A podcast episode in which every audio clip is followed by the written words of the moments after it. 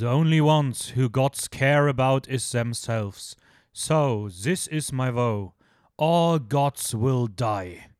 Und damit herzlich willkommen zu Filmjoker. Mein Name ist Dennis. Mir gegenüber sitzt wieder die Filmjoker Naturgewalt Raphael, the one and only. Moin. Moin, na? Na? Ähm, ja, schön, dass wir hier zusammengekommen sind. Es ist irgendwie der neue Trend irgendwie aktuell ein bisschen bei uns, dass wir Back-to-Back Folgen aufnehmen. Erst habe ich letzte Woche mit anderen irgendwie die sieben Anime-Folgen aufgenommen. Jetzt nehmen wir heute auch wieder zwei Folgen Back-to-Back auf. ja, ganze zwei Folgen nehmen wir auf. Äh, das ist natürlich ähm, ja richtig crazy. Ist, ist schon anstrengend. Ja. Ich, ich bin jetzt schon ganz erschöpft, obwohl es gerade erst losgegangen ist. du, dann setz dich erstmal hin. Okay. So, So. Dennis sitzt jetzt. Warum Ähm, ihr euch fragt, ja, er hat eben gestanden. Ich, ich mache diesen Podcast meistens im, äh, im, im Schneiderstand. Das ist wie der Schneidersitz, nur stehend. ähm, ja, wir äh, quatschen heute in der Folge jetzt über die neuen Marvel-Projekte, die gerade durch sind. Nämlich zum einen die MCU-Serie Miss Marvel und ähm, dann im Anschluss den neuen Thor-Film, den wir gestern im Kino gesehen haben. Yes. Ähm, wir werden dann im Nachgang noch ein bisschen was zu Serien aufnehmen. Das heißt, wenn ihr nächste Woche am Ball sein wollt, dann habt ihr jetzt noch die Chance, meisterhafte Serien oder vielleicht auch nicht äh, zu sehen, wie Stranger Things, die neue Staffel The Boys oder auch Kenobi. Über die werden wir dann nämlich nächste Woche ein bisschen ausführlicher mal reden. Beziehungsweise, ja. wir ihr- reden gleich reden darüber, gleich aber ihr hört es ja. dann nächste Woche. Genau, genau. Ähm, ja, wir starten aber heute, bevor wir dann zu Marvel kommen, erstmal wieder mit so ein paar anderen Sachen, denn es gibt sie nach Monaten der Abstinenz mal wieder wirkliche Kurznews. Wow. Nachdem wir sonst immer nur über Trailer geredet haben, über die wir auch heute noch kurz reden werden. Ja. Aber es gibt mal wieder richtige News und sogar gar nicht so ganz viel Uninteressantes. Ähm, nämlich zum einen, was ich ziemlich witzig finde, äh, Avatar 2 hat jetzt ein, ein Casting bekannt gegeben, beziehungsweise hat man das jetzt irgendwie mitbekommen und man weiß auch, um welche Rolle es geht. Es war aber schon länger bekannt, dass Sigourney Weaver wieder zurückkehren wird. Die hat ja auch im ersten Avatar schon mitgespielt. Wen genau spielt sie? Ähm, Im ersten Avatar hat sie eine Person gespielt, die eigentlich jetzt nicht mehr im zweiten Teil dabei sein dürfte, sage ich mal. Okay. Also da war sie eine Wissenschaftlerin, hat, hat Ah. ausgesehen wie sie selbst, so, ne? ja, ja, ja. Und ja, jetzt im zweiten Teil kehrt sie wieder zurück, aber in einer neuen Rolle. Und zwar, und jetzt kommt, wir reden von Sigourney Weaver. Die Frau ist 72 Jahre alt. ja. Uff. Und sie spielt Kiri. Fragt sich, wer ist denn Kiri? Äh, Kiri ist die Teenagerin-Tochter von Jake und Neytiri. Das heißt, Sigourney Weaver spielt als 72-jährige Frau im Motion Capture-Verfahren ein Teenage-Girl. Was What? irgendwie super weird ist, aber ich irgendwie auch extrem cool finde. Also ich bin da gar ich, ich weiß gar nicht, was ich davon halten soll, aber ich finde Okay. das so absurd. Okay, erstmal mehrere Faktoren. Äh, Faktor 1, im ersten Teil ist sie ja eigentlich von der Gottheit aufgenommen worden. Mhm. Also das heißt, sie ist ja eigentlich, die Seele lebt in der Form eigentlich weiter. Das, nur der Körper ist halt Mhm, irgendwie hingeschrieben. mhm. Und ich dachte halt in irgendeiner Form, okay, dass sie vielleicht als, als Verbindung Mhm, sozusagen hier mhm. zugreifen, Ja, ja, irgendwie klar, weiterleben klar, klar. konnte. Aber das ist halt super, super weird.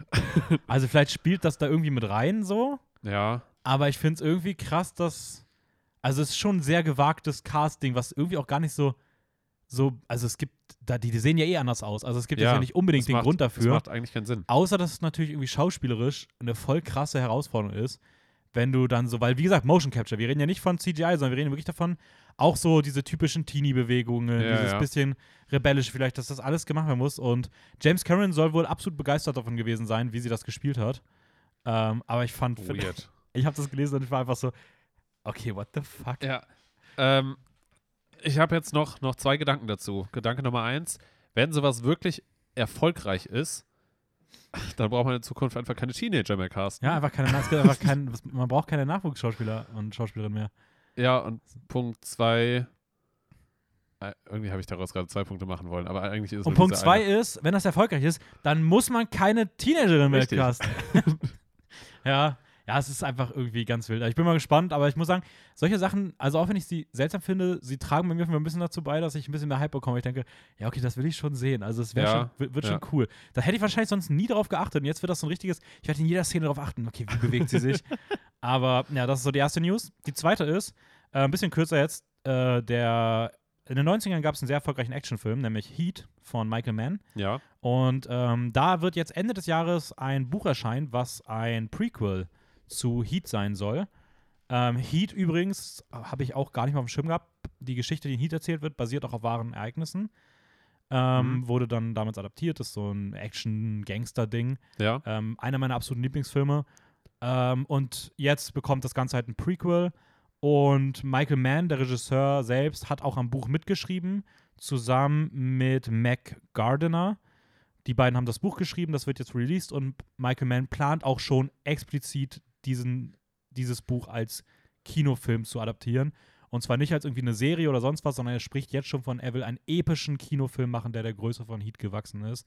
Al Pacino Okay. hat wohl irgendwo in einem Interview schon gesagt, dass er sich wünschen würde, dass für seine junge Version äh, Timothy Chalamet die Hauptrolle spielt. Ist What? natürlich nur ein Wunsch, aber ja, ja, ja. ähm, Wait, aber das heißt, das ist ein Buch, was geschrieben wird, oder extra ein Drehbuch? nee, es ist wirklich ein Buch, ein normales. das Wirkliches ist auch schon Buch. fast fertig, das wird Okay. jetzt bald release. So, soll auch gut Krass, okay. sein, aber keine Ahnung. Ähm, ja. Also mit Heat geht's, geht's dann ungefähr 30, 35 Jahre nach der nach dem Vorgänger weiter. War ja zuletzt Wow, bei einem okay. anderen Film mit Flugzeugen auch eine gute Strategie. Ja, ja. Ähm, ja. Nächste News. Äh, für mich das, auf jeden Fall ja jetzt schon mal das, die, die Highlight-News der Woche. Ähm, ich weiß nicht, ob du es mitbekommen hast. Ich habe es tatsächlich von André gehört. Grüße gehen raus an unseren kleinen Anime-Experten. Moin. Ähm, es gab einen witzigen Trend auf TikTok zu Minions 2. Hast du davon was mitbekommen? Trend auf TikTok zu Minions 2. Ja.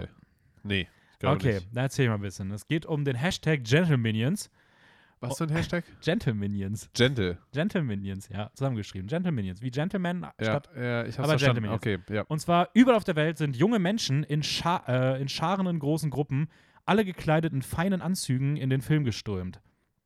Ähm, das klingt jetzt erstmal verrückt, aber irgendwie auch ganz witzig. Ja. Hat aber auch ein zentrales Problem mit sich gebracht, nämlich, dass dieser Trend zu zahlreichen Beschwerden im Kinos geführt hat über eben jene junge Menschen, weil diese oft laut und exzessiv während des Films an random Stellen gejubelt haben. Gerade wenn ja halt mal jemand dann, dann das Handy gezückt hat, damit man ein TikTok-Video machen kann, sind diese Menschen nämlich einfach aufgestanden und dann einfach komplett ausgerastet. Es gab sogar ein Video aus Großbritannien, wie sie mitten im Film vor die Bühne gegangen sind und vorne auf der Bühne ein Moshpit ge gestartet haben. Ähm, es gab mehrere Vorfälle von krassem Vandalismus, von aggressivem Verhalten vor Ort etc. Eltern mussten mit den Kindern aus den Kinos wieder gehen, weil die Kinder in absolut in Heulkrämpfe ausgebrochen sind, weil sie den Film nicht gucken können, weil sie Angst Wait, bekommen aber, das, haben. aber das waren Jugendliche oder Kinder? Nee, es oder? waren so Jugendliche, sagen wir mal so 14 Jahre roundabout, Boah, ist das anstrengend. die wahrscheinlich mit dem ersten Film aufgewachsen sind und beim zweiten jetzt so einen TikTok-Trend gemacht haben. Es gab auch mehrere Polizeieinsätze, gerade in Großbritannien. Also gerade Großbritannien und USA sind so die Länder, in denen das auch eskaliert ist. Man muss nämlich sagen, das ist eine kleine Dunkelziffer, weil in den meisten Fällen haben, sind einfach junge Menschen ins Kino gegangen, haben sich gut gekleidet, haben den Film ganz entspannt geguckt und fertig. Ja, ja. Und Oder vielleicht mal ab und zu gejubelt. Das ist ja, ja, ganz aber witzig, halt aber sich vernünftig benommen. Es gab auch gar keine Probleme, aber es ist halt wirklich in ein paar Fällen extrem ausgeartet. Ähm, auch mehrere Kinobetreiber mussten den Film aus dem Programm nehmen komplett.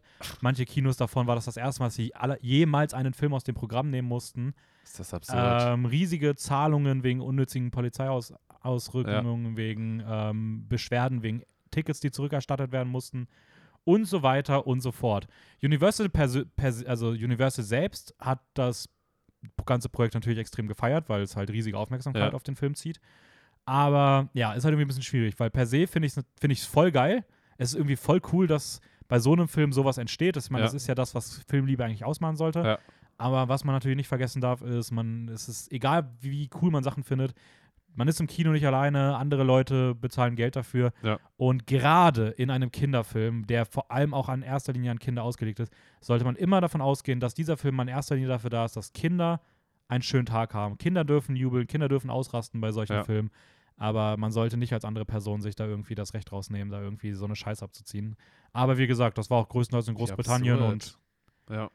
Aber ich frage mich echt, wie so ein Trend entsteht. Also an welcher Linie oder an welchem Zeitpunkt gab es Leute, die sowas mal irgendwie ins Leben gerufen haben? Was muss ja irgendwo entstehen. Also ich glaube tatsächlich, dass ich glaube, das entsteht schon recht schnell, wenn du Stefan bist mit Film aufgewachsen und denkst dir so, du willst so leicht ironisch jetzt in den Film gehen, dann hast du halt Gru, der die ganze Zeit auch im Anzug rumläuft und diese Geste auch, die er immer macht, mit diesen beiden Händen zusammengefaltet vom, vom, vom Mund oder sowas, die haben die immer gemacht, wenn sie so ins Kino gegangen sind und sowas. Und das muss ja nur leicht angefangen haben und wurde immer weitergetragen. Ja, ja, aber Und- trotzdem, trotzdem, es, es, es muss ja, es ist ja dann nicht nur eine Gruppe, die sowas gemacht hat. Es ist, ist ja wirklich dann zu so einem, zu so einem Prozess geworden. Aber ich glaube tatsächlich, bei sowas reicht ja, wenn es erstmal eine Gruppe macht, weil ich glaube tatsächlich, dass das sowas ist, das kriegt halt so viel Aufmerksamkeit. Da muss Ja. eine Person auf die Idee kommen, das muss einmal irgendwo vernünftig irgendwo sein und dann trendet sowas halt. Ganz, ganz, ganz strange. Aber ja, fand ich auf jeden Fall ganz unterhaltsam. Äh, letzte News und damit schon mal ein bisschen Einstieg auch auf das Thema später. Ja. Äh, Captain America 4 hat offiziell einen Regisseur gefunden und zwar Julius Ona wird den Kinofilm ähm, äh, Regie führen, dirigieren, wenn man das sagen kann, regieren. Ähm, Regieren. Julius Ona kennt man bisher eher weniger. Der hat zwei Filme gemacht. Der eine heißt Loose, der sagt mir gar nichts, soll aber wohl sehr kontrovers sein. Und der andere heißt The Cloverfield Paradox, spielt im Cloverfield-Universum und hat damals richtig beschissene Kritiken bekommen. Mhm. Steht auch, glaube ich, bei Letterboxd ganz, ganz niedrig. Habe ich extra nicht geguckt, weil er so schlecht sein soll. Ähm, Mann, hast du es dem gezeigt. und da muss man auch ein Statement setzen. Einfach auch mal, einfach auch mal Nein sagen. Und ja, dieser Julius Owner macht jetzt Captain America 4. Also das erste Mal ein großes Projekt. Ich Ja. denke mal nicht, gerade bei der Marvel-Struktur kann man das ein bisschen ausblenden, was der vorher gemacht hat. Ja. Dann gab es ein paar neue Trailer, über die wir mal kurz reden können. Gerne. Ähm, ich würde mal sagen, die ersten drei können wir hier meiner Meinung nach ein bisschen schneller machen. Ähm, wir fangen mal an mit Day Shift, Netflix-Film über zwei Buddies, irgendwie Jamie Foxx und Dave Franco, die Vampire jagen in so einem abgedrehten Ding. Äh, wie fandst du den? Ähm, sehr, sehr wild, sehr abgespaced Mhm. und ich, ich hatte schon, er hat, der Film hat mir tatsächlich richtig, also der Trailer hat mir richtig Vorfreude so gemacht. Also schon so, dass ich gespannt bin, wo, de, wo das wirklich hingeht. Hat natürlich eine gewisse Trash-Note. Irgendwie habe ich Mhm. das Gefühl, dass, dass Jamie Foxx diese Art von Trash neuerdings irgendwie so ein bisschen anzieht. Ja, das ist auch tatsächlich so ein bisschen das, wo ich ein bisschen Sorge habe. Der einzige Punkt, weil ich fand Ja. den Trailer eigentlich auch ganz cool. Und direkt am Anfang, als Snoop Dogg da irgendwie auftaucht, da war ich auch schon so, es, es, kann, es kann wirklich nur gut werden. Ja, ich fand besonders gut äh, From the Guys Who Taught John Wick. Ja, ja, ja. ja, Das das das habe ich, hab ich auch aufgeschrieben. Aber ich muss sagen, ich fand das Editing war irgendwie cool. Also diese Schnitte, die teilweise Ja, mit so ja. Freeze-Frames gearbeitet haben. Also er sah schon irgendwie trashig aus. Jamie Foxx ist auch irgendwie ein bisschen so ein Warnkriterium. Und auch so Snoop Dogg. Das sind irgendwie so Sachen, die können funktionieren, die können aber auch irgendwie weird werden. ja, Aber irgendwie hatte der Trailer auch genug Sachen, wo ich dachte, okay, der könnte, der könnte cool werden. Auch so, ich fand die Es Effekte und halt- so sahen nicht schlecht aus. Also schon schlecht, Ja, aber gut schlecht. es, es, war, es war auf so einer trashigen Note halt weiterhin. Und das Ding Ja. ist halt, wenn der Film sich dessen bewusst ist und das halt absichtlich immer so ein bisschen mit der Trash-Note halt Mhm. in, ähm, ähm, inszeniert, dann, dann hat er auf jeden Fall echt Potenzial. Schwierig Ja. wird es halt nur, wenn er das halt wirklich versucht, zu ernst und zu cool irgendwie rüberzubringen und dann daran scheitert er dann. ja, würde ich Weil- genauso sehen. Weil so cool wie John Wick ist, äh, Bist du nicht. Nee, bist du nicht. Nee. Und, und der Trailer wirkte aber auch so, dass sie sich dessen bewusst sind. Ja. Ähm, ja, ich bin mal gespannt. Also Day Shift wird Mitte August dann auf Netflix erscheinen. Also Ja. da hört er in einem guten Monat vielleicht nochmal was von uns zu. Äh, zweiter Trailer. Äh, Honk for Jesus, Save Your Soul. äh, ich glaube, Regina King in der Hauptrolle. Großartig. Ähm, ja, ich weiß nicht. Also. ah, nee, ich ich finde den, ich find den Titel großartig. der, der Titel ist, äh, der Titel ist schon sehr, sehr cool. Ähm, ja, ich weiß nicht, was ich von dem Trailer halten soll. Ich fand den eigentlich gar nicht so schlecht. So, der hatte eine so eine typische Dra nein, nicht Drama, aber der hatte so eine gewisse Qualität. Also du hast ihm angesehen, dass das jetzt kein, dass es schon ein gut gemachter Film Ja. so ist. Ja. Ähm, ich weiß auch nicht ganz, um was es geht. Es geht um irgendwie so einen so einen komischen Priester oder Pfarrer, der aber gleichzeitig irgendwie auch im Fernsehen ist und dann um seine ich um weiß die nicht. Frau an seiner Seite Es, irgendwie. es wirkte, ich hatte, ich hatte das Gefühl, es wirkte ein bisschen so wie ein Pärchen, was irgendwie, ich weiß nicht, ob es jetzt wirklich ein Pärchen sind, aber zumindest Mann und Frau, die ähm, irgendwie versuchen, wieder für, für den Glauben und für ihr, ihre Kirche zu werben und dafür irgendwie so Ja. eine Art Dokumentation drehen oder, weiß nicht, so eine, ich weiß nicht, halt irgendetwas filmen auf jeden Mhm. Fall und damit halt wieder Leute irgendwie dazu bringen wollen, in die Kirche zu gehen. ja, also ich muss sagen, ich fand den Vibe eigentlich ganz cool. Ich glaube, das Schauspiel ist ziemlich stark, was man so gesehen hat. Mhm. Die religiöse Thematik schreckt mich per se immer erstmal ein bisschen ab. Ja. Ähm, was mich aber hier tatsächlich am meisten gestört hat, ist irgendwie so dieses weirde Mockumentary-Ding. Also ich finde das persönlich gar nicht schlecht. Ich bin ja auch ein Fan von Mockumentaries. Aber irgendwie in dem Setting fand ich dieses Mockumentary-Ding, also dieses Dokumentation, aber eine gestellte Dokumentation so von der Aufmachung her, fand ich irgendwie weird. So, ich weiß nicht, hat mich schon im Trailer irgendwie ein bisschen abgeschreckt, aber trotzdem war er irgendwie ein gut gemachter Trailer. Also, ja. Ja, ich muss auch sagen, es sieht witzig aus, sieht auch nach ja, Potenzial aus, aber mich hat es auch nicht sehr gehuckt. Also, ich weiß nicht, es ist einfach irgendwie nicht so ganz mein Humor gewesen auch. Ja, same. Ähm, okay, dritter Film, der ein bisschen kleiner ist noch, wäre jetzt mal was ganz anderes, nämlich äh, so ein Adrenalin-Thriller-Film, nämlich Fall. Mhm. Da geht es irgendwie um einen Kletterunfall. Danach, die eine Beteiligte klettert dann jahrelang nicht mehr, wird danach von einer Freundin überredet, bei einem neuen Kletterprojekt dabei zu sein und die wollen auf so einen 2000 Fuß hohen Fernsehturm. Fernsehturm oder irgendwie so ein Turm, der, der irgendwo verlassen in der Wüste steht, Ja. ähm, wo einfach nur so eine Leiter straight hochgeht und als sie halt immer weiter hochklettern, kommt irgendwann der Punkt, wo die rostige Leiter komplett abfällt und sie an der Spitze des Turms festsitzen und nicht wissen, wie sie runterkommen sollen. Mhm. Ähm, wie fandst du den Trailer? Trailer fand ich ziemlich, ziemlich gut inszeniert. Also ich Mhm. finde, er war extrem spannend geschnitten, Mhm. so dass man ähm, schon das Gefühl hat, wow, wo geht das hin und sowas alles. Hatte auch so leichte Horror-Vibes, habe ich so ein bisschen ja, vernommen. ja, schon so ein bisschen. Ähm, aber da frage ich mich dann gleichzeitig auch, ja, wohin soll das dann noch führen? Weil es wurde jetzt irgendwie alles erzählt, bis sie, dass sie da noch wirklich ganz oben sitzen und die Leiter ist Mhm. weg. Aber ich kann mir sogar vorstellen, dass das alles recht früh, also dass das auch im Film recht schnell passiert. Weil das, Ja. das Ding ist, es erinnert mich an diese Survival-Thriller, Ja. sowas wie Crawl, wo du dann, wo sie unter dem Haus mit den Alligatoren und an Shallow, wo sie auf der Bohrinsel oder auf dem Felsen bei dem Hai. Ähm, an, an solche Art Filme erinnert es mich irgendwie. Und da ist halt das Setting meistens recht früh etabliert. Ja. Oder auch bei hier, wie hieß der letztes Jahr? Oxygen, wo die Frau irgendwo aufwacht in so einer Kammer eingesperrt ist und ihr der Sauerstoff ausgeht. Also so diese begrenzt zeitlichen Filme, wo man irgendwie aus einer brenzlichen Situation überleben muss. Ja. Und meistens hast du gefühlt in diesem Film nach 20 Minuten dieses Setting erreicht. Ja, das finde ich auch vollkommen okay. Nur ich frage mich von da oben, was soll da noch groß passieren? Ja, Weil das sieht nicht so aus, als hätten die da so viele Möglichkeiten, wie man den Film irgendwie füllen kann. ja. Und von dem Trailer her, wie es, wie es geschnitten war, wirkt es halt super spannend. Und dann frage ich mich halt auch, ja, okay, man kann jetzt natürlich da ein paar spannende Szenen inszenieren und so, sie versuchen da weiter runterzukommen und das Versagen und keine Ahnung was. Aber letztendlich würde ich halt eher erwarten, dass das dann mehr ein Drama wird. Wo sie dann oben ja, vielleicht stimmt, sitzen kann und miteinander reden. sein, ja. Und für ein Drama ist der Trailer sehr viel fehlleitend. Ich glaube aber trotzdem, dass es eher ein Thriller bleibt. Ich glaube, dann Ja? kommt vielleicht irgendwie, Okay. keine Ahnung, irgendwie Wetter oder irgendwas. Ähm, Trinken geht zur Neige, Dehydration, irgendwelche waghalsigen Versuche, Rettungsaktionen wieder zurückkehren, weil man gemerkt hat, das scheitert.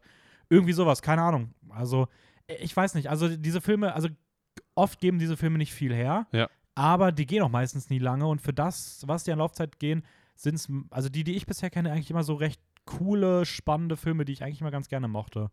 Also ich Okay. bin mal positiv optimistisch, würde aber auch nicht zu viel erwarten. Der Film soll auch nächstes Jahr, in, äh, nächstes Jahr, nächsten Monat in die Kinos kommen. Ja. Mal gucken, wie der so anlaufen wird. Aber ja, ich, ich gebe dir auf jeden Fall recht. Es steht und fällt damit, wie viel kreative Sachen sie an Ideen haben, um die Erzählung da oben irgendwie spannend zu halten. Ja, ja, ja. Okay, letzter Trailer. ja ein, Ähm, ein Gedanken, den ich noch dazu äußern wollte. Ähm, Achso, der Film übrigens nochmal ganz, ich weiß gar nicht, wie es Fall heißt er. Fall, genau. Also genau. wie Fall. Ja. Daher kommt es auch. Und, und Becky heißt die Protagonistin. Ah, für die, die es interessiert. klar. Okay. Ich habe extra nochmal da irgendwo reingeklickt, um, um nachzuschauen. Ähm, Gedanke, den ich hatte. Ja, irgendwie trifft Becky nicht so die besten Entscheidungen, was Kletterideen angeht. Ja, das kann man, glaube ich, schon nach dem Trailer sagen. Mensch, Becky. Mensch, Becky. Okay, ähm, letzter Trailer für die heutige Folge. Äh, Ja. Amsterdam, der neue Film von David O. Russell, der hat auch schon Silver Linings und American Hustle gemacht. Mhm. Und ähm, ja, äh, keine Ahnung, worum es geht. Irgendwie Ja. um irgendwas, was immer weiter eskaliert. Aber der Cast ist absolut krank. Ich verstehe ich versteh nicht, wie viel man so viel, wie man so viele bekannte Menschen in einen Film quetschen kann.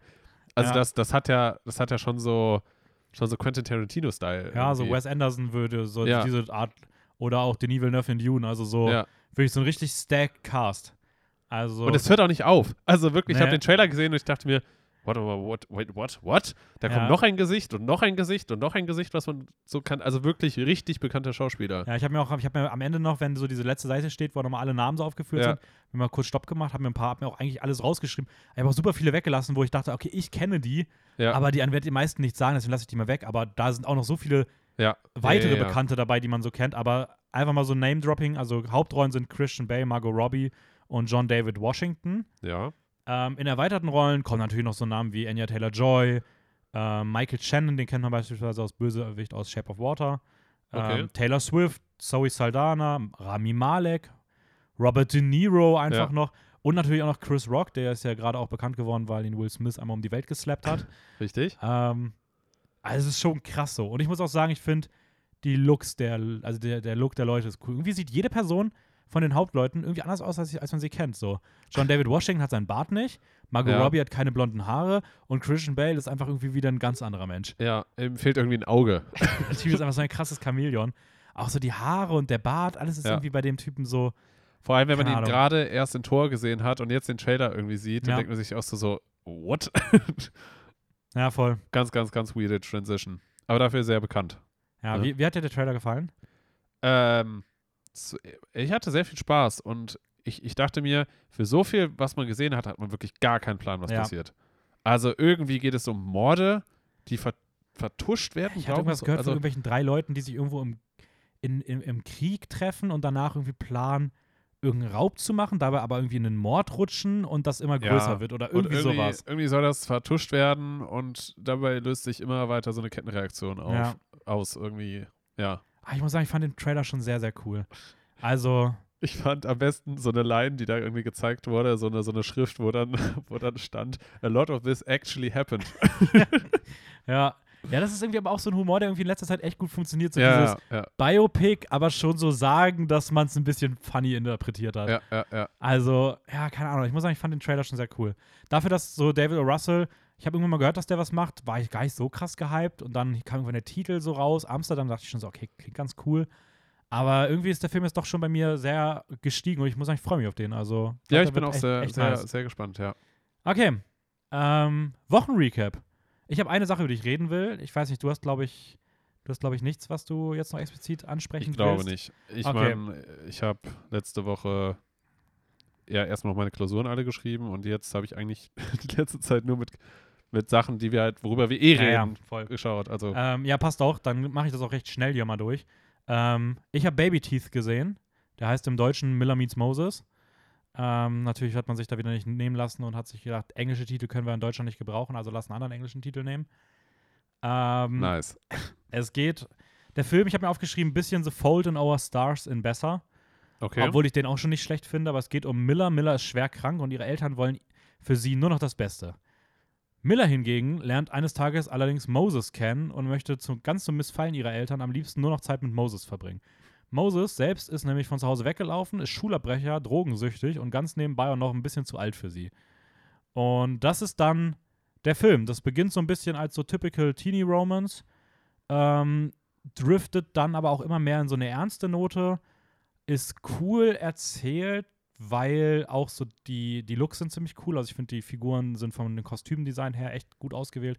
Ähm, so, es gibt auch so einen Shot, wo sie blaue Haare hat, irgendwie, das sieht voll ic- iconic aus. okay, ja. Ähm, und der Film lebt voll davon, dass er so ungewöhnliche Charaktere hat. Also du hast irgendwie so diese Dynamik zwischen ihr und ihm, die irgendwie super seltsam ist, weil er so voll die krassen Ecken und Kanten hat und eigentlich nur aus Problemen besteht und sie auch irgendwie so dafür, dass sie so diese krasse Krankheit hat, irgendwie mit sehr viel Lebensfreude dem entgegensteht, was jetzt auch nicht unbedingt in den Filmen oft so erzählt wird. Mhm. Dann hast du die Eltern, die auch voll die eigenen Laster haben und voll die eigenen Probleme haben und die Mom ist großartig.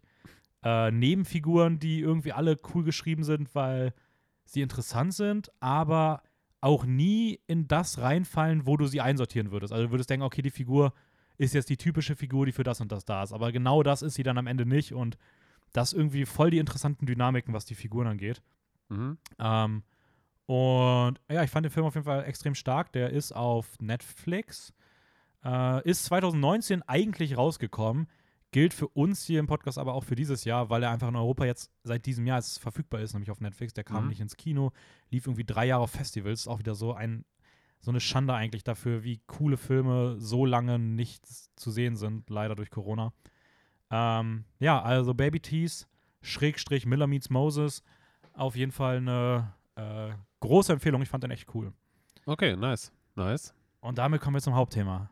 Damit kommen wir zum Hauptthema. Marvel. Unser Hauptthema ist ähm, ja Marvel im Allgemeinen, Mhm. aber ganz speziell reden wir über die Serie Miss Marvel, die Von Tor 4. genau, die jetzt äh, diese Woche zu Ende gegangen ist, also ihre finale Stimmt. Folge hatte. Ja. Und Tor 4, Love and Thunder. Ja.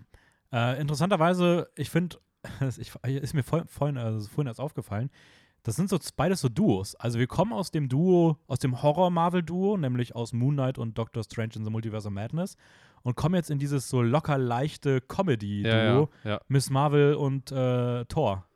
Also irgendwie, man merkt schon, dass vielleicht auch Marvel so ein bisschen die Serien sehr danach ausrichtet, welchen Vibe im Kino der Film bringt. Weil das Hm. nächste könnte so ein Ja. bisschen politischer werden, weil du hast dann She-Hulk Ja, und äh, Black Panther 2, beides potenziell eher so ein bisschen politischere Filme. ja.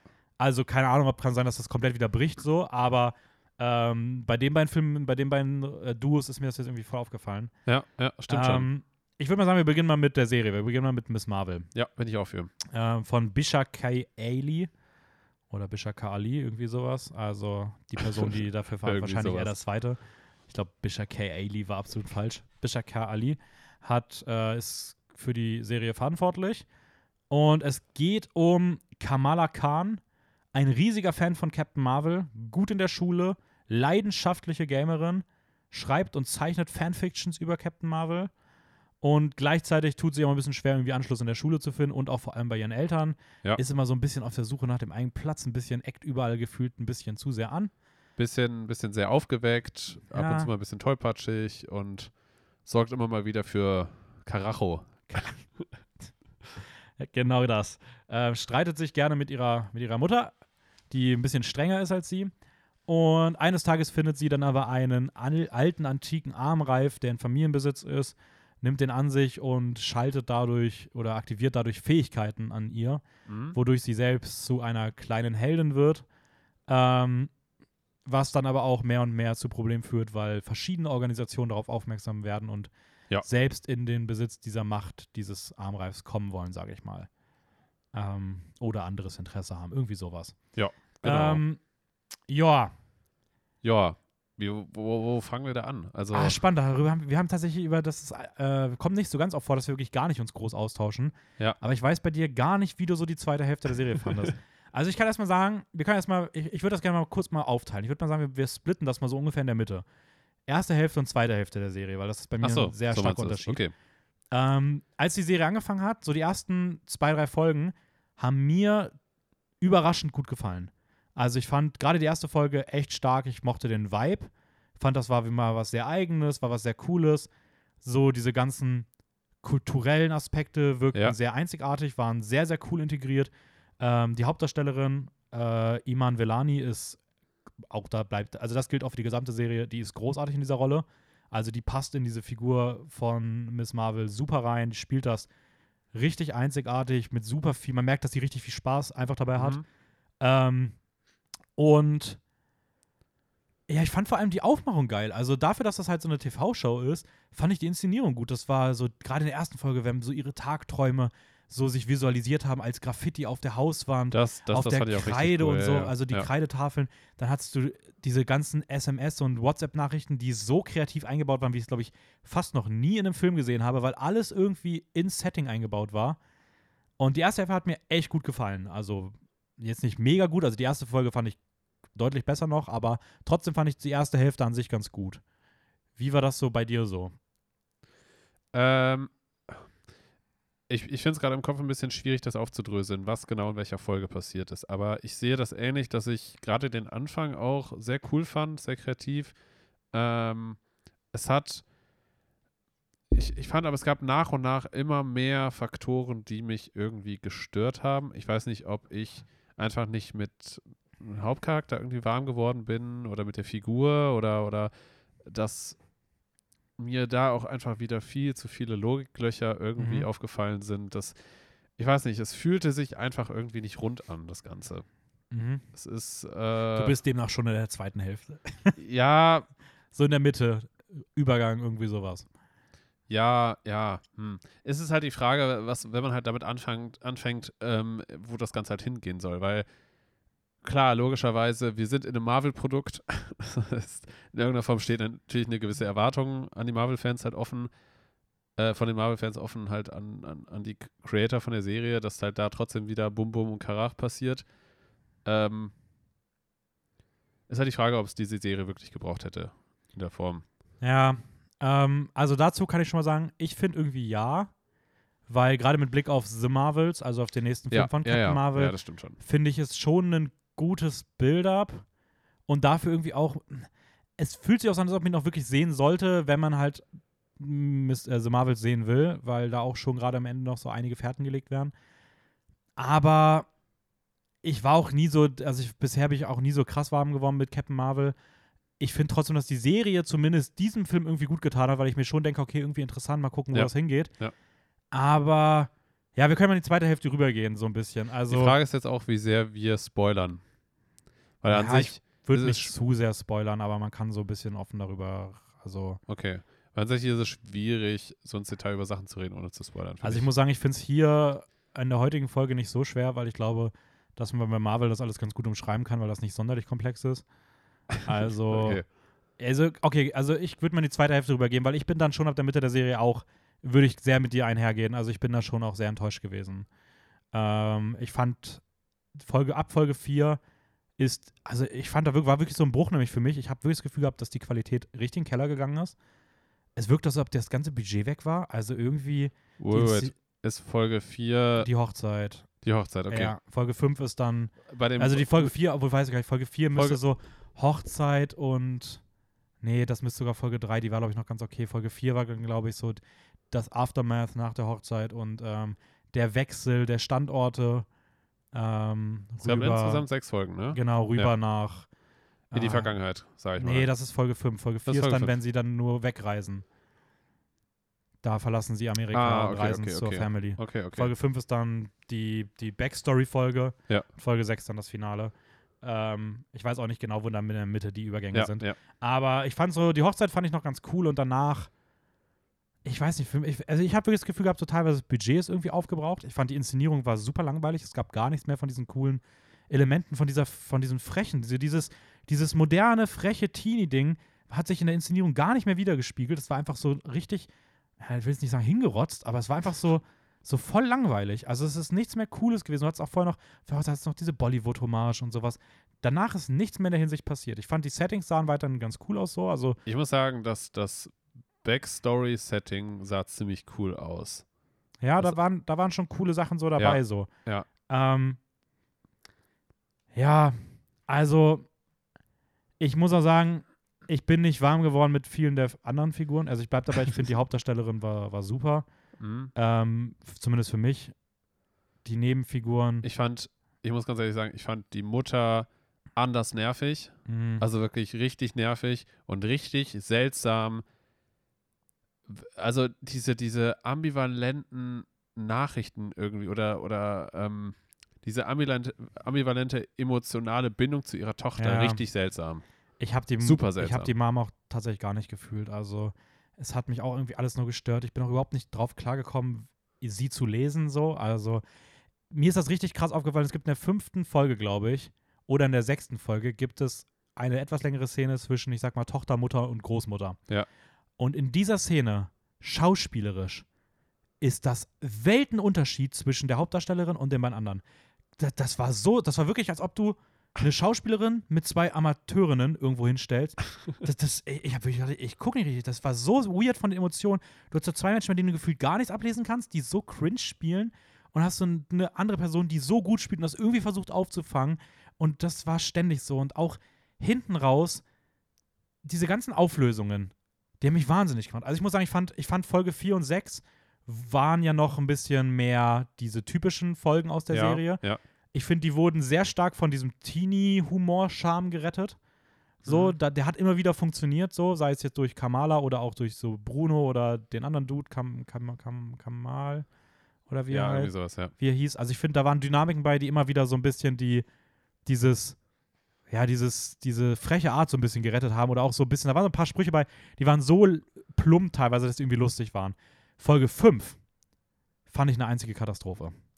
Also diese Backstory-Folge war todeslangweilig. Die war so hingeklatscht, auch da wieder, warum nicht irgendwie Kamala da irgendwie mehr einbinden? Weil es ja auch so, so, so erzählt wurde, dass sie halt viel mehr Teil davon, also dass sie jetzt ja auch wirklich so das so eher sehen würde. Ja. Und dann wird aber einfach so eine Backstory hingeklatscht mit Figuren, die du alle nicht siehst, die alle bisher uninteressant waren, das komplett das Tempo aus der Serie rausnimmt, das überhaupt nicht auch vom Look zu der Serie passt. die Vorgeschichte aber auch so uninteressant ist, weil sie erstmal irgendwie gar keinen Sinn wirklich ergibt, weil sie dann eh kaum Relevanz mehr für die restliche Serie hat. Ja. Und ich fand diese, also diese Folge fand ich wirklich, also ich glaube, das ist tatsächlich außer von What If für mich die schlechteste Marvel-Serienfolge, die ich bisher so irgendwo gesehen habe. Okay, krass.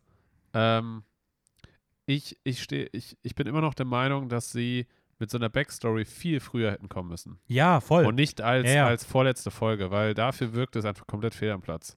Weil so eine, so eine Backstory hätte, hätte instant in Folge 2 oder 3 kommen müssen. ja, die hätte. Und dass man das halt so cool einbindet und dann mit Ja. ganzen Charakteren, die dann da zum ersten Mal zu sehen sind und dann vielleicht jetzt auf dann Kamala treffen oder sowas. ja, das ist so ein bisschen das Eternals-Problem. Du, Ja. du killst eine Figur, du hast Ja. in diesem Moment keine emotionale Bindung zu ihr, weil du, also bei Eternals jetzt, weil du die halt nichts über sie weißt und danach kommst du auf die Idee, eine Stunde Backstory zu erzählen, die dich aber nicht mehr interessiert, weil du ja schon weißt, was mit der Figur passiert. Ja, ja. Und irgendwie war das hier das Gleiche. So, du, die, die, die waren die Figuren egal, weil du von denen bisher nichts gesehen hast und kein Interesse hattest nach fünf Folgen. Und dann wollen sie dir eine Dreiviertelstunde eine Backstory erzählen. Ja. Das ist und, so weird. und von der Backstory her, man erfährt ja, ich sag mal so, Kamala hat ja nicht ohne Grund diese Kräfte, sobald sie das, den Armring anlegt. Mhm. So, weil sie ja Vorfahren hat und alles Mögliche. Mhm. Aber das heißt ja zwangsläufig, dass ihre Mom und ihre Oma das gleiche Blut in sich haben müssten, oder? Nee, eigentlich nicht. Also, ach, das, das ist jetzt tatsächlich, also da würde ich jetzt mal nichts zu sagen wollen, weil das Okay. können wir gerne gleich im Nachhinein nochmal drüber reden. Mhm. Aber das ist ein recht großer Spoiler, vielleicht sogar der größte zur gesamten Serie. Und deswegen will ich dazu nichts sagen. Aber das hat, das passt schon so. Okay, dann habe ich irgendwas nicht Ja. Ähm, ist aber auch nichts, was mir auch per se direkt aufgefallen ist. Aber ich habe danach irgendwas noch ein bisschen danach gelesen. Okay. Ähm, ja, also keine Ahnung, ich muss sagen, ich fand die Auflösung hinten raus auch echt mies, so sei es, also die Antagonisten haben überhaupt nicht funktioniert. Das war auch dieser ganze finale Moment, da war einfach alles Diese, dumm. diese, diese ganze Aktion von dieser, von dieser Agentin, die da diese, diese, diese, weiß nicht, Agenten quasi angetrieben hat, da diese Schule zu stürmen am Ende, das war ja komplett lächerlich. Ja, aber auch Ich- diese andere, also das, ich wüsste gar nicht, welche ich da beschissener fand. Also ob das die, diese Agentenhandlung oder diese weirde Jin. Mit den andere Jin-Handlungen, Dinger ja. da, genau. Ähm, das war auch, auch wie sich das aufgelöst hat am Ende, wo ich mir wirklich dachte so, wait, das war jetzt irgendwie euer Plan, wie dumm seid ihr denn, ey, ohne Spaß. Und dann hast du noch diesen fünf bis sechs Folgen aufgebauten Konflikt. Oh, dieses Family-Ding, was aufgemacht wird. Wie reagiert die Familie, was halt typisch ist in diesen Dingern. Ja. Ne? So jemand lernt die Kräfte. Es ist auch kein Spoiler, weil guckt, eine der Marvel-Filme ist immer das gleiche. Wie gehen andere Leute damit um? Und wie das aufgelöst wurde. Also emotional ist da wirklich gar nichts passiert. Also die Ja. haben sich, wirklich- ich habe im Drehbuch stand auch wirklich, bitte keine Emotionen zeigen, die Sinn ergeben. Am besten auch gar nicht thematisieren, ganz casual und ähm, überhaupt nichts ansatzweise Interessantes mit diesem riesigen Aufbau machen. Also das war einfach alles. Es ist so schade, Mann. Ich fand die Serie echt so geil. Also ich fand, es war wirklich für mich vielleicht sogar die zweitbeste erste Folge von einer Marvel-Serie bisher. Und ich war echt gehuckt und fand das richtig erfrischend. Und hinten raus, ich glaube, es ist für mich das schlechteste Finale, was Marvel bisher irgendwo bei einer Serie gemacht hat. Ähm, ich weiß nicht, ich, ich, ich kann es auch noch nicht ganz glauben, was, was sie da am Ende raus gemacht haben. Also irgendwie, ich weiß nicht. Ja, Es ist Ähm. auch nicht nach dem Motto, sie haben die, die, die, die Formel verlassen und deswegen irgendwie was riskiert. Das Ding ist die safeste Serie überhaupt. Das Ding hat eine wirklich absolute Marvel-Handlung. ja, ja, ja. ja und trotzdem funktioniert es irgendwie nicht. Also, Ich glaube einfach, dass das zu viel gemischt wurde, dass ähm, falsche Entscheidungen getroffen wurden im Sinne von wie, Ja. wie man halt die Story falsche aufbaut. Entscheidungen sind passiert. Ja, es wurden einfach falsche Entscheidungen getroffen. Ja. Ähm, ich muss ganz ehrlich sagen, ich, ich, ich habe bei der Serie wieder ganz stark gemerkt, dass ich das Gefühl habe, dass, dass diese Marvel-Kurzserien und auch teilweise die Filme, gerade mit so jungen Charakteren, die aufgebaut werden, immer auf exakt die gleichen Charaktere, Charakterstereotypen zugreifen. Peter Parker, ja. Kate Bishop, hier jetzt ähm, Kamala. Kamala. die sind alle genau dieser gleiche quirkige, aufgedrehte Charakter, der viel zu drüber ist und mich zunehmend richtig mehr nervt. Ja, kann ich leider gar nicht abstreiten. Also ist schon irgendwas dran. Ich finde, wie gesagt, dass sie hier durch diesen kulturellen Aspekt die Figur gerettet haben. Ja, das stimmt. Und ähm, aber an sich gebe ich dir schon recht. Also irgendwie, ich weiß auch nicht, ob sie bei Marvel irgendwie die Vision davon haben, dass Kinder, die Helden oder Heldinnen sein wollen, irgendwie immer immer richtig, Reihe richtig aufgedreht. Ja, sind ja. und sowas und immer so voll dieses Quirkige haben müssen. Keine Ahnung. Also, ja. Ich, ich, ich, weiß es nämlich auch nicht, weil ich habe mich da auch gefragt, ob das so, so eine Entscheidung von Disney oder Marvel ist, also so eine ganz bewusste Entscheidung, dass sie immer solche Charaktere haben wollen, oder ob das so zufällig immer die Entscheidung von der Regie war, oder ob so ganz zufällig irgendwie genau immer diese Schauspieler dafür gecastet werden, die das so ein bisschen in die Performance mit reinbauen. Aber es kann ja kein Zufall sein. Also, Nee, glaube ich auch nicht. Ähm, ja, ich weiß nicht, aber gut, die Frage ist natürlich auch, das muss man natürlich auch ganz zentral bei sowas berücksichtigen, was ist die Comicvorlage? Ja. Wie ist die Figur in den Comicvorlagen? Ja, okay, so? das Weil dann kannst, das ist auch so bei ein paar anderen Sachen immer wieder bei der Kritik auch, kommen wir vielleicht auch später nochmal bei was an, bei Thor dann nochmal zu, weil da Mhm. gibt es auch ein, zwei Sachen, die ich dazu sagen kann, die in die Richtung gehen, wo man sagen muss, ja, aber wenn es eine Comicvorlage gibt und da das so ist, vielleicht bedient man dann einfach auch nur das so. Aber ja, okay. Trotzdem sollte man ja vielleicht mal darauf bedacht sein, dass man vielleicht gerade so jüngere Figuren mal ein bisschen mehr Abwechslung gibt. Ja. So. Weil, weil sonst, also, wenn man immer nur den gleichen Charakter hat, wie soll das denn dann sein, wenn die alle aufeinandertreffen? Also, oh Gott. Ja, kann also- ich, kann, weißt du, wie das, wie das sein wird? wie? Ungefähr so, wie ähm, wenn, wenn Star-Lord, Robert, also äh, Iron Man, Thor, der, der neue Thor, Ja, Ant-Man und Doctor Strange, der mittlerweile auch irgendwie zum Comedy-Dude geworden ist, aufeinandertreffen. Ja. Weil das haben die doch beim. Also, das, das ist tatsächlich gar kein Problem von den jungen Leuten. Das ist ein Problem von Marvel. Das haben die auch. ja, Der Robert Downey Jr.-Charakter hat funktioniert. Auf einmal haben die angefangen, alle anderen Leute ja, äh, irgendwie Charakterwandel zu unterziehen, damit die einfach ein Spiegel sind. Und dann stehen die da und geben sich in so einem Schlagabtausch gegenseitig, schmeißen die sich die krassen One-Liner um die Stimmt, Ohren. das, das war ja bei, bei Infinity War auch so, als sie, als da, als der Star-Lord auf Iron Man und Spider-Man, als sie da in diesem Duo Ja. auf dem einen Schiff waren und da sich gegenseitig die ganze Zeit nur so irgendwelche Sprüche an den Kopf gehauen haben. Ja. Das ist, keine Ahnung. Also ich muss sagen, ich, ich, ich mag das nicht. Also ich, ich war da auch schon bei, deswegen ist tatsächlich auch einer der Hauptgründe, warum ich auch also Infinity War und Endgame weniger mag, weil ich einfach dieses gleiche Personen aufeinandertreffen, ich, also es hat mich einfach so abgefuckt. Also ich finde das auch, das ist einmal kurz lustig, aber wenn du gar keine Vielfalt im Cast hast, Ja. dann ist es einfach richtig anstrengend. Ja, ja. Und eigentlich ist das genau entgegenwirken dem, wofür Disney ja eigentlich jetzt so ganz vogue stehen will, dass sie halt so viel Unterschied, kulturelle verschiedene Charaktere irgendwie etablieren wollen, die aber alle exakt die gleichen Charakter haben. Das macht ja dann gar keinen Sinn. Ja, also, Diversität ist schön und gut, aber so charakterliche Vielfalt Ja. wäre vielleicht auch mal so eine Idee. Ja. Anyways, ähm, eine Sache noch zu Miss Marvel, weil wir bei der Sache immer häufig ein bisschen unterschiedlich bisher waren, würde mich mal interessieren. Also ich muss sagen, ich fand das CGI richtig scheiße. Ich weiß nicht, wie du das siehst. Also CGI in der letzten Folge war wirklich, also es war wirklich, ich, ich habe, ungelogen, das habe ich noch nie gehabt, aber ich habe ich hab lachen müssen. Ich habe so einen Lachanfall gekriegt. Du redest jetzt hauptsächlich von. Ich rede wirklich von der letzten Folge. Da gab es einen Moment, wo ich sag mal so. Ähm, wo sie beide Arme hatte ja, ja, genau. ja, ja, und, so ein Auto hochhebt. Ja, da waren einige Sachen und dieses ganze Look, also dieses CGI-Design in der letzten Folge Ich war fand- wirklich ein absoluter Witz. Es sah, es sah ein bisschen, bisschen so auf so einem Green Lantern-Level aus. Mhm. Also das, und sie hatte einen viel zu kleinen Kopf. Ich verstehe auch nicht, warum, warum dieser, diese Kraft so komplett um sie herum geht und ihre Füße, Oberkörper und Arme viel größer sind und dann nur so ein Mini-Kopf oben drauf zu sehen. Ich fand das alles so komisch. Also ich fand auch, auch die Einbindung, also unabhängig davon, wie man es designt, was das ist, Ja. ich fand auch der Look davon sah so dumm aus. Also es war am Anfang noch ein bisschen okay, da war der Rest noch, aber hinten raus in der Serie, weiß ich, fand ich das da alles, hat jetzt einfach nur noch äh, abgefuckt. Und ich weiß nicht, also auf jeden Fall bisher der für mich der absolute Tiefpunkt, was das CGI angeht. Werden wir wahrscheinlich in zwei Monaten anders sehen. Ich meine, She-Hulk winkt schon am Horizont, also das war im Trailer schon, schon grenzwertig, aber Es ist halt die Frage, ob, ob das einfach nur ein, ein, eine optische Entscheidung war und sie halt dementsprechend einfach so aussieht oder ob, ob da halt wirklich einfach gespart wurde. ja, Es aber mich halt hat auch wirklich, also unabhängig davon, wie sie aussieht, mich hat auch wirklich einfach der Look des Einbaus. Also es war für mich so auf Venom-Level. Also so wirklich, so gar nicht, hat gar nicht in die Welt gepasst. Es sah so komisch aus. Also ich weiß nicht, kann, das, das Ding ist, ich glaube tatsächlich, dass die Fähigkeiten an sich cool aussehen in einem Kinofilm, wenn du das Ja. Big Budget hast. Ja. So. Ich glaube, das kann da cool aussehen, da können sie was Cooles mitmachen. Aber in der Serie war das, das war wirklich, also es war eine Straftat.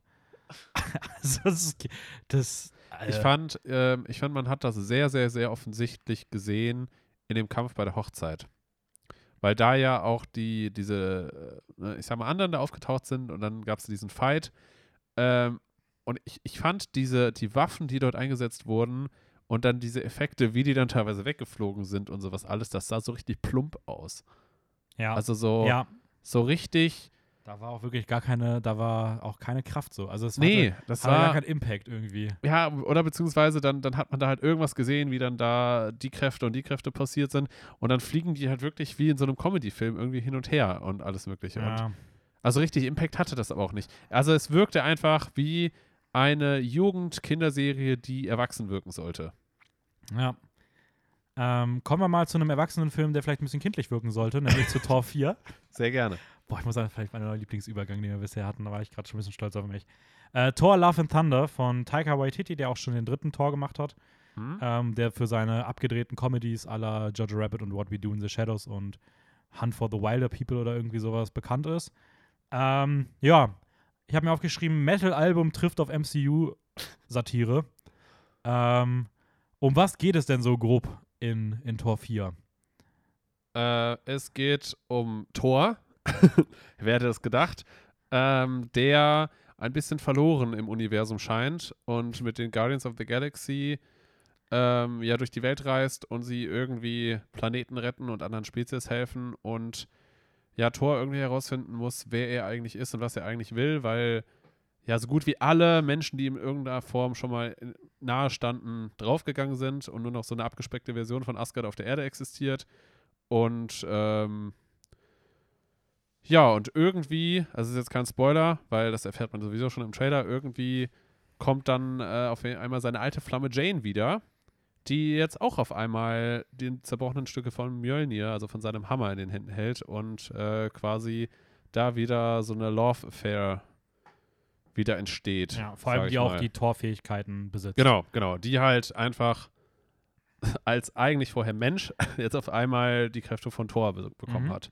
Dementsprechend auch mit Blitzen und Hammern durch die Gegend fliegt und Gegnern auf die Fresse gibt. Ja. Und gleichzeitig steht auf einmal der The God Butcher irgendwo im Weg.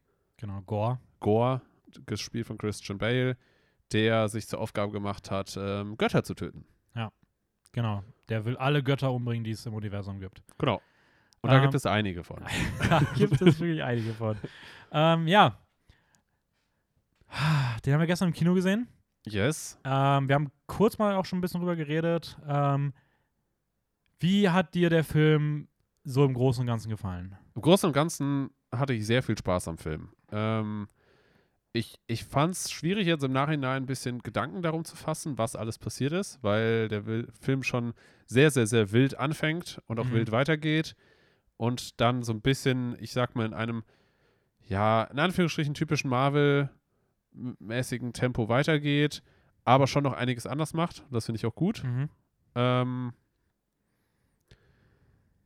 ich, ich weiß nicht, irgendwie, irgendwie so die, die erste Hälfte des Filmes, da ähm, kann ich gerade gar nicht mehr richtig zuordnen, was alles passiert ist. Ja, also muss ich auch sagen, ich, also ich finde auch, die, der Film hat, also äh, man muss da irgendwie ganz anders anfangen, weil ich finde, das ist so interessant bei dem Film, weil Tor 4 hat auf der einen Seite richtig viele, richtig negative Kritiken bekommen. Echt? Ja, Okay. also ich habe einige Leute, die groß Kritiken machen und sowas, Ja. die wirklich dem Film teilweise 1 oder 1,5 Sterne gegeben haben. Ja. Auch bei äh, IMDb ist er so mit Eternals zusammen eigentlich so der schwächste bisher. Okay. Auf der anderen Seite gibt es auch richtig viele Leute, die Marvel bisher gar nicht so sehr mochten. Ja. Und die diesen Film auch einmal richtig großartig wiederfinden. Ja. Und ich glaube, es hängt mit so vielen Komponenten zusammen, so wie du, wie du zu Marvel stehst, wie du zu Taika Waititi Ja, stehst, ja, auf jeden Fall. wie du auch in der Stimmung für den Film bist, weil ich glaube, wenn du den Film nicht in dieser perfekten Stimmung Ja, guckst, dann nimmst du ihn komplett anders wahr. Und also ich finde, da sp spielt sehr, sehr viel rein, was man irgendwie, was irgendwie zusammenkommen muss, damit der Film funktioniert. Deswegen ist das auch sehr schwer zu sagen, irgendwie, wie man den Film jetzt wirklich fand. So. Ähm, auf der anderen Seite ähm, gebe ich dir voll recht, also beziehungsweise gerade bei diesen ersten Hälfte, sage ich mal, weil ich finde, der Film hat wahnsinnig viele Sachen, die ich eigentlich kritisieren würde. Ich finde, die ersten 30 Minuten sind ein übertriebenes Mess. Also da passiert einfach so schnell irgendwas hintereinander, Ja. weil man richtig merkt, dass Taika Waititi war so, ah, ich wusste doch nach Tor 3, was ich machen will. Ja, Infinity Endgame, das hat jetzt irgendwie alles kaputt. Ge ja, Ja. ich, ich, ich mach mal die ersten halben Stunde alles mal so ein bisschen wieder so, dass das alles so vom Ausgangssetting her ist, ja, ja, ich brauche. ja, ja, auf jeden Fall. Und da hetzt der Film wirklich, also der stellt alle Figuren erstmal wieder neu auf, so wie er es braucht. Und nach einer halben Stunde fängt dann langsam an, dieser richtige Film irgendwie zu beginnen. Ja. Was ganz, ganz weird ist. Ja. Dann finde ich, ist der Film, also der, die Handlung, die dann eröffnet wird mit, mit, mit Gore und mit Thor und sowas, Hm? die ist super dünn. Also selbst für Marvel-Verhältnisse Ja, ist da ja. wirklich nicht viel, was man so handlungstechnisch sagen kann. Ich finde es, ich finde es ist schon sehr bestimmt dafür, dass der Film damit anfängt, wie Goa eingeleitet wird und danach sieht man ihn gefühlt Ewigkeit nicht mehr wieder. Ja. Und Weil das man sagt dann halt schon, erstmal eine halbe Stunde andere Sachen machen genau, muss. genau. Und das, und das sagt schon sehr viel darüber aus, dass halt der Bösewicht eigentlich einfach nur reingeworfen wird, damit es die Actionhandlung gibt. Ja, da würde ich noch, das will ich nochmal ausklammern, aber es fühlt sich Ja. auf jeden Fall sehr vieles in diesem Film, ich würde es mal als unterentwickelt beschreiben. Also man hat das Gefühl, es fehlen gewisse Sachen. Es fehlt irgendwie mehr von Gore, mehr Backstory, die ihn irgendwie etabliert. Da weiß man allerdings auch schon, dass Disney da wohl kurzfristig vor Release des Films nochmal die Schere angesetzt hat Echt? und gesagt hat, bitte, wir wollen den Film unter zwei Stunden haben und wir wollen, dass ein, zwei Figuren, die wohl auftauchen sollten, die eventuell, also es sollte wohl bekannte andere Figuren Ja, sollten nochmal auftauchen, wo man sieht, wie Gore sie umbringt, ja. Die man jetzt nicht dann sich vielleicht doch nicht töten wollte, weil man die vielleicht noch für spätere Filme benutzen wollte, Uff.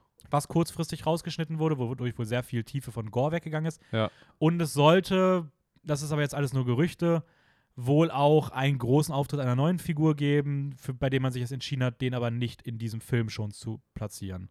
Okay. Das sind alles so Sachen, wo es kaum Infos zu gibt, aber es gibt Gerichtsprozesse, weil es da auch um Gelder geht, die irgendwie angestoßen wurden, die darauf, also die das halt Ja, nahelegen. ja.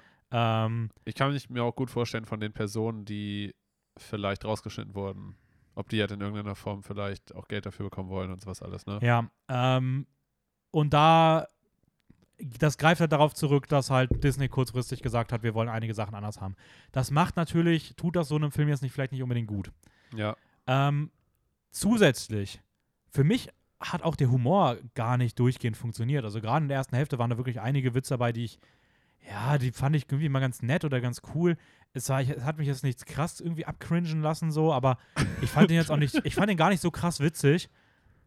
Ähm, und ich könnte da jetzt noch ganz oft weitermachen. Ich fand auch die, die Optik, also gerade die Action-Szenen, waren auch so nur Marvel-typisch, so 0815. Aber irgendwie, und ich weiß gar nicht warum, hat das, das, was übergeblieben ist, hat bei mir so unfassbar gut funktioniert, dass ich den locker mal Top 5 Marvel-Filme bisher fand. Hm. Ähm, Interessant, ja. und ich kann gar nicht genau sagen, warum. Also, ich, ich kann es irgendwie sagen, aber trotzdem, ich habe halt recht viel Kritik. Das habe ich bei den anderen Filmen, die ich so gut von Marvel fand, eigentlich bisher nie gehabt. Aber irgendwie finde ich es auch geil, dass der Film so unperfekt ist, irgendwie. Ja, es, es wirkt halt einfach, einfach diese, diese Handschrift von Taika Waititi, die sieht man halt einfach komplett durch den ganzen Film durch. Und ich glaube, das ist, das ist halt wieder dieses, dieses sehr schon fast untypisch Marvel, aber auch typisch Marvel und das zusammen kombiniert führt zu ein bisschen Chaos und es macht aber einfach total viel Spaß. Ja, also ich muss sagen, ich fand, der Film ist für mich auf jeden Fall bisher vielleicht sogar der Marvel-untypischste Film. Also klar hat er so diesen, er hat immer wieder Passagen drin, wo man sagen könnte, das ist typisch Marvel, aber wie weit Titi es umsetzt, ist halt so seltsam für Marvel, weil, ja, ja, weil es, es nimmt halt Marvel gar nicht ernst. Also es ist halt, dieser Film zieht wirklich alles von Marvel so ins Lächerliche, das aber stimmt. auf so eine herzliche Art und Weise irgendwie. Ich finde gerade dieses, dieses Finale, ich weiß, ich saß da und ich hatte wirklich, meine Augen haben sich geweitet, als ich das gesehen habe und ich war wirklich mit offenem Mund und hatte Gänsehaut. Ich war so, what the fuck is just happening? Und ich, ich habe es einfach geliebt. Ja, also ich muss sagen, ich fand das Finale war also bisher eins der besten Marvel-Finale. Ja. So, weil, weil man sich endlich mal entschieden hat, hey, maybe ist eine gute Idee, erzählerisches Storytelling über reines Action-Spektakel zu stellen. Ja. Das gepaart mit einer coolen Optik, mit, also auch nicht so übertrieben, so aufs Nötigste bedacht, Ja. tolle Momente, ähm, weil ich finde, ich glaube, das ist, ich, ich bin das früher mal durchgegangen. Man kann jetzt auch sagen, vielleicht ein paar andere, ja, aber da ist trotzdem immer noch genug Action und anderes dabei. Aber ich habe das Gefühl, das ist der erste wirklich mal figurengetriebene Marvel-Film. Es geht hier nicht um Action, es geht nicht um die Ja. Witze. Klar, die sind Ja. drin. Klar, es ist Action drin. Klar, sind die typischen, die typischen Torwitze drin, die man seit Tor 3 kennt. Aber es geht nicht darum. Es geht um die Figuren. Es geht um Thor, es geht um Fall. Suche nach der Identität. Und ich meine, welche Figur bietet sich denn mehr an, nach, sie nach der Identität suchen zu lassen, als die Figur, die in den ersten beiden Torfilmen eine ganz andere Figur war, als dann im dritten Tor, wo man die Figur gefühlt neu erfunden hat, die dann in Infinity War und in Endgame auf einmal wieder sich charakterlich Ja. gewandelt hat. Also bei der man gefühlt durchgehend danach sucht, für was steht diese Figur, für was, also nicht nur für was für einen Charaktertyp steht sie, aber auch für was für eine Stimmung sollen die Filme vermitteln. Ja. Und dann nimmst du einen Film, der wie so ein Abziehbild davon funktioniert, der also auch sagt, ja, okay, zum einen machen wir dieses Thema, nämlich der Identitätssuche von Thor, die irgendwie so, so metaphorisch auch für die Filme gilt, machen wir auch zum Thema des Films. Und das Ganze machen wir auch so als Satire auf den Film, wodurch auch dieses ganze Ding rund um, hey, welche Stimmung soll der Film eigentlich mitbringen, auch das macht der Film irgendwie selbst zum Thema von sich selbst, wenn er halt irgendwie so von Witz zu Ernst jongliert, beides sich irgendwie gegenseitig im Weg steht. Gore irgendwie auch eine Mischung aus übertrieben ernster Sadist und Ja. lächelnder perfider Dude ist und du auch bei dem gar keine gerade Linie entdeckst. Und irgendwie dieser Film ist, gar, ist an keiner Stelle geradlinig, aber es passt halt perfekt zur Figur. Weil Thor halt selbst nie geradlinig war. Also Ja, Thor ist ja. halt, was ist Thor? So in den ersten, Sta in den ersten beiden Filmen ist der Typ bierernst, hat gar keinen Humor. Also er ist lustig, weil man über ihn lacht, weil er einfach, weil es witzig Weil ist, halt so einen ernsten Dude anders auf der Erde zu sehen. Und im dritten Teil wird der, der auf einmal zu einer Comedy-Ikone. Im, im, Im Endgame auf einmal zu einem Fortnite-zockenden, dicken Big Lebowski-Verschnitt. Also, keine Ahnung. äh, Ja. Fand, fand ich irgendwie. Es, es, es, es ist nicht gut per se, aber es hat mich unfassbar fasziniert und, Ja. und super unterhalten. Aber ich finde, ich find, es ist auch schon sehr glaubwürdig, wie er als Charakter jetzt inszeniert wird, weil er, ja, hört sich jetzt ein bisschen, bisschen klischeehaft an, aber weil er halt irgendwie von den Guardians, glaube ich, so sehr stark inspiriert wurde. Also Ja. er, er ist ja nach, ich weiß nicht, war das nach Endgame oder was, ist er ja mit den Guardians äh, irgendwie ja durch die Gegend Mhm. geflogen und sowas alles. Und ich glaube, dass man da dann schon logisch argumentieren kann, dass er da einfach sehr viel von diesem Charakter halt einfach mitgenommen hat. Voll. Also und ich deswegen das, passt das, glaube ja, ich, finde ich auch ganz gut in Ist ihn. auch gut, wie sie das eingebaut haben. Also für alle, wer da ganz viel wartet, äh, kleine Warnung, damit man nicht enttäuscht ist. Ja. Die Guardians kommen deutlich weniger vor, als man es jetzt vielleicht gedacht Ja. hätte.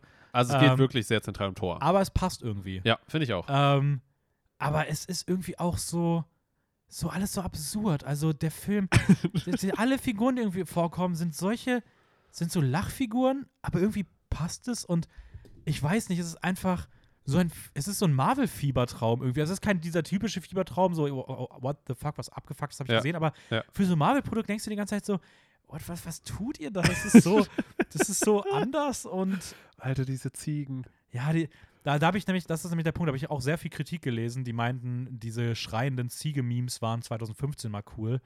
Warum man die noch in sowas reinpacken muss und spätestens beim dritten Mal lacht da ja wirklich niemand mehr rüber, und warum so eine kindische Scheiße da drin ist. Aber die kommen halt auch aus den Comics und in den Comics sind das halt, sind die halt absolut gefeiert und ich verstehe es, dass man die Ich- reinnimmt und ich persönlich fand sie auch großartig. Ich fand sie auch gut. Die, die, äh, Also sie waren, die waren, finde ich, an ein, zwei Stellen dann doch eine Spur zu viel. Aber, Ja. aber, aber ich fand sie manchmal einfach so großartig eingesetzt. Also, ich habe auch das Gefühl, dass irgendwie manche Leute immer so für Offenheit Film gegenüber plädieren, Ja. aber dann so nach so körperlichen Reaktionen Sachen bemessen. So, oh, ich habe mich bei einem Horrorfilm nicht hundertmal erschrocken, der war nicht gut. Ich habe bei dem Marvel-Film nicht bei jedem Ziegen, ich musste, ich habe ja gar nicht bei jedem Ziegenwitz gelacht. Ja, ich auch nicht. Du musst doch Ja. nicht bei jedem davon lachen. Ja, ja. Also man muss nicht überall lachen. Es kann doch einfach auch ein irgendwie vom Vibe her sein oder selbst wenn's, wenn du es nicht witzig findest, vielleicht ist das auch angebracht, vielleicht ist das auch das, was sein soll. Also nicht immer so dieses 1 zu 1 Feedback erwarten Ja, ja. und allem, danach irgendwie das bewerten wollen. Also vor, allem, vor allem die Ziegen wurden ja auch dann. Ich, ich, es gab nämlich wirklich die Situation, kurz nachdem die Ziegen übergeben wurden, sage ich mal, wo sie halt auch wirklich sehr präsent waren. Und da war es halt auch offensichtlich, dass sie nerven sollten, ja, finde ich. Und das passt, ha- hat halt wirklich auch in, einfach in Ja. diese Situation gepasst. das soll natürlich auch gar nicht nach dem Motto sein, ihr müsst diesen Film mögen oder ihr müsst das mögen. Ja. Nein, man muss das nicht mögen, aber ich finde, man soll es irgendwie ein bisschen einordnen können. Oder zumindest kann man sagen, okay, ich fand die scheiße, ich muss nicht lachen und zumindest irgendwie noch mal eine andere Perspektive mit reinbeziehen, die das irgendwie ein bisschen, auf, äh, ein bisschen weiter fasst als dieses plumpe, war es lustig oder nicht. Weil das Ja. ist einfach, das wird keinem Film gerecht so. Und Nein, auf keinen, Na, keinen trotzdem Fall. kann bei einer reinen Comedy sagen, kann man sagen, ich fand den scheiße, weil ich musste nicht einmal lachen, der Film war nicht lustig.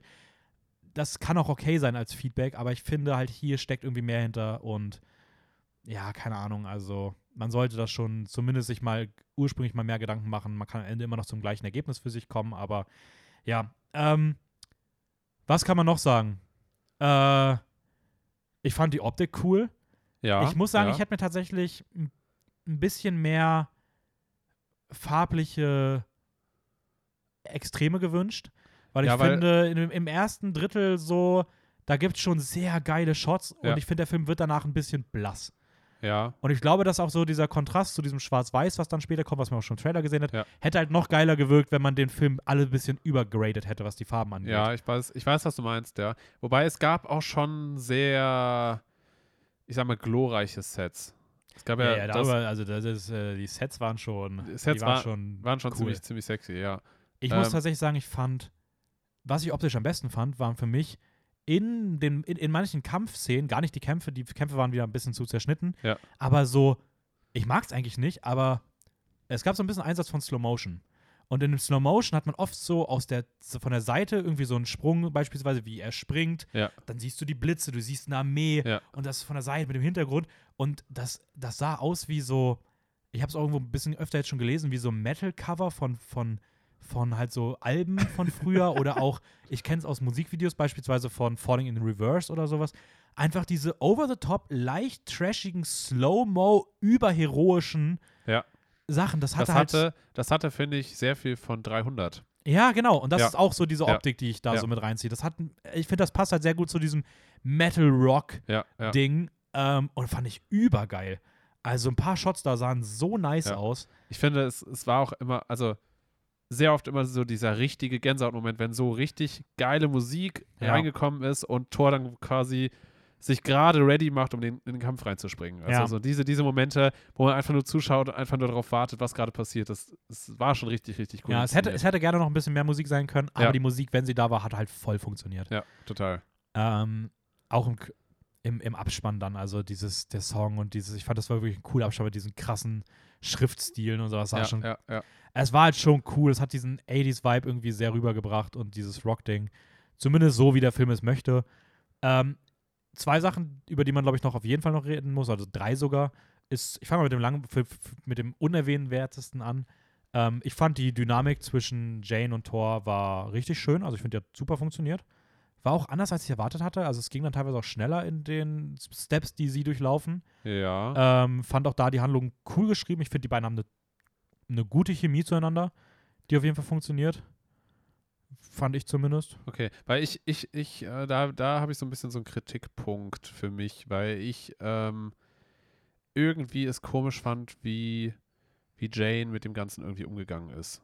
Aus ihrer Situation heraus. Ach so, ja, aber ich meine jetzt nur die Liebe-Romantik-Sache Okay, zwischen okay, den beiden. okay, so. Also, der, die andere Handlung, ja, da waren so ein paar, da waren so ein paar Sachen dabei, die, die vielleicht nicht ganz nötig waren, aber die auf der anderen Seite irgendwie auch sie so als weibliche Heldin irgendwie sehr empowered haben. Also, ich- ja, es waren vielleicht nicht die smartesten Sachen manchmal, aber irgendwie hat sie dadurch halt mehr Stärke an sich auch bekommen, als so diese abhängige Ja, okay. so, aber, Ja, aber ich okay, meinte jetzt okay. nur die, die Rom- Romanze zwischen den beiden. Ich fand, Okay. es war, weil es war schon Ja. sehr präsent so und ich fand, es ja, war aber schön doch, eingebaut. Doch. Ähm, dann der beste Filmtitel, glaube ich, des MCUs bisher. Hm. Also ich fand wirklich, der, ich habe es auch in meiner Kritik geschrieben, äh, ich weiß nicht, ob du die gelesen hast, Ich habe aber noch nicht gelesen. Nee. ich habe am Anfang geschrieben, äh, ich, ich zitiere es nicht direkt, aber ich habe so ein bisschen in die Richtung so, also der Filmtitel ist so geil gewählt, der letzte, das, das letzte Bild des, des, des reinen Films, jetzt nicht Post-Credit-Scene Ja. oder sowas, das, der letzte Frame des reinen Bilds und wenn man merkt, wie geil dieser Titel gew- gewählt ist und wie das auch diese gesamte Botschaft des Films um diese Hauptthemen rund um Liebe und bla bla bla Ja. ab, abrundet, hat, war emotional so viel besser, als es in irgendeinem Multiversum dieses emotionale Wrack Spider-Man No Way Home auch nur von träumen könnte, diese Emotion zu erzielen. ähm, nichts gegen Spider-Man an alle, denen der Film gefallen hat, aber, ähm, Aber schon gegen euch Aber- geshootet.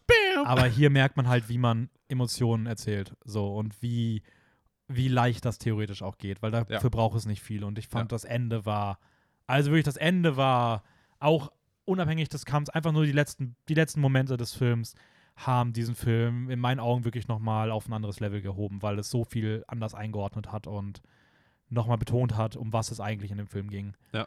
Das ja, war halt schon, richtig schon, schön. Schon. Ja, stimmt schon. Und das letzte, über das wir noch reden müssen, ganz kurz, ich glaube, wir haben es eh schon mal wieder angesprochen, ähm, Gore, Christian Bale. Hm?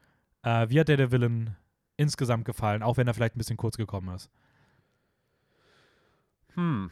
Ähm, Weil der wird, kurze Einordnung, ja. Es gab auch ja Test-Screenings und da bewerten die Leute, die den Film sehen, immer wieder auch sowas wie, wie, wie viele Punkte sie dem Villain geben würden. Ja. Ähm, da waren auch schon Thanos, alle anderen sind auch schon so damit reingeflossen und da ist Gore der mit dem bisher höchsten Score. Krass. Wodurch er für das Testpublikum in Amerika der beste Ja. MCU-Villain ist. Also ich muss sagen, der Look echt verdammt cool. Ich finde dafür, dass der, also er, er wirkt gleichzeitig so schon fast ein bisschen unbedeutend, Mhm. weil er so ein bisschen einfach nur so grau und zusammengefallen, aber dadurch auch irgendwie so extrem mysteriös und auch irgendwie unheimlich. mhm. Ähm, also deswegen den, den Look fand ich echt extrem cool. Äh, natürlich hat das auf dem Planeten, wo sie dann irgendwie kämpfen, dass da alles schwarz-weiß ist. Also Ja. super, super kreativ. Ähm und ich weiß nicht, er hat irgendwie so eine Art, wie er redet, die, ich weiß nicht, die, die irgendwie so, ein, so, was, so was Besonderes hat. Mhm. Ähm, also es ist wahrscheinlich dann hauptsächlich Christian Bales Performance, der man das dann zuschreiben kann.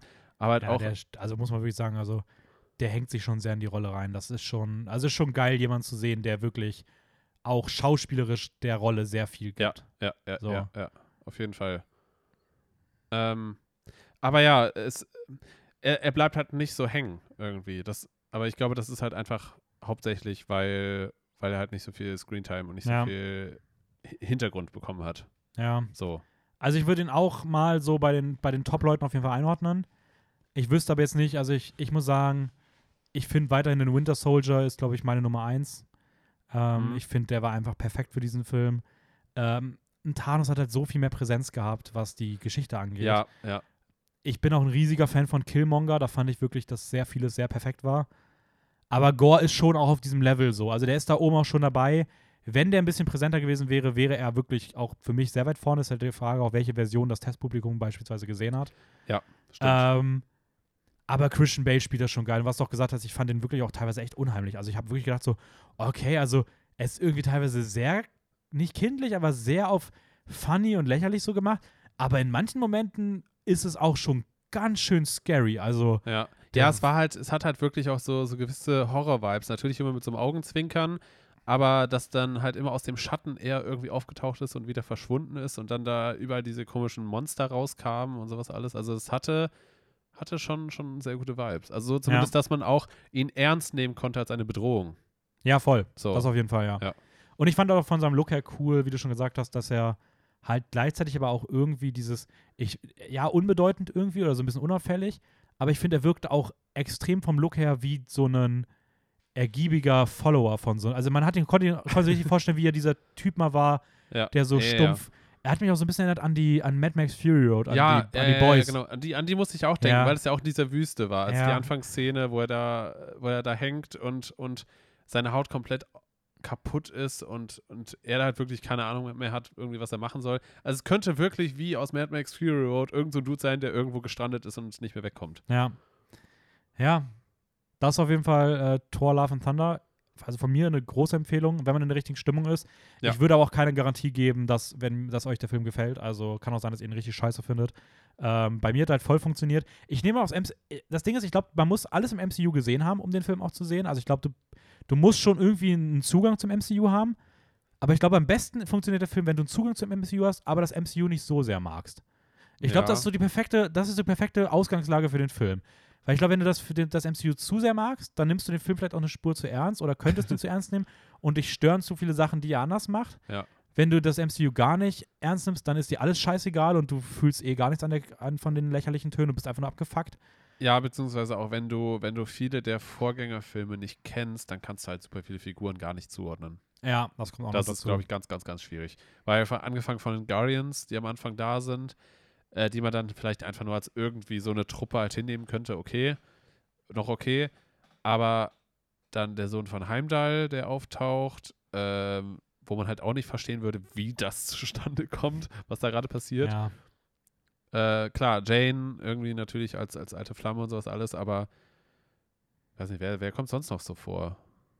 Äh, man sieht noch hier, äh, ich weiß gar nicht, wie sie heißt, aber die aus WandaVision, die, die Wissenschaftlerin da. Stimmt, Ähm, stimmt, man stimmt. sieht noch den, äh, hier von Skarsgård gespielten Dad. Also du musst schon diese anderen Sachen. Ja, ist ja die Frage, ob es halt so relevant ist, ob du, Ja. du würdest wahrscheinlich trotzdem irgendwie verstehen, aber es ist halt schon auch sehr eingebettet wieder natürlich. Ne? Ja, ja, ja. Aber irgendwie auch nicht. Also es ist irgendwie so, es, So- so es ganz- ist ganz schwer irgendwie zu beschreiben. Ja, ja, ja, schon. Ja. Gut, Gut, sind wir durch. ich glaube, ich glaube, da machen wir hier einen Cut. Ja, ähm, ja, das war Marvel, nächste Phase. Jetzt, ich glaube, die nächste Marvel-Folge kommt dann auch wahrscheinlich erst so ja, September irgendwann, Mitte September vielleicht. Was kommt denn noch als nächstes? Black Panther. In Okay. so zweieinhalb Monaten ungefähr. Oder November, glaube ich erst. Ich glaube, der kommt erst richtig spät. Ich glaube, Ah. der kommt erst November oder sowas. Also eine kommt dieses Jahr noch zu Marvel, das wird dann Ja, Black Panther und She-Hulk. Ja. Ähm, bis dahin müsst ihr ohne Marvel-Content auskommen. Ich glaube, das ist okay. Hilfe. Und ja, wir atmen kurz durch und dann werden wir die nächste aufnehmen. Das heißt für euch nächste Woche ein bisschen Serientalk zu Boys, Stranger Things, ein paar anderen Sachen noch drumherum, äh, Kenobi und so weiter und so fort. Äh, folgt uns bei Instagram, filmjoke-wien. Da könnt ihr coolen Stuff erleben. Natürlich, ganz viel cooler Content. Und ähm, ja, bis nächste Woche. Bye, bye. Ciao.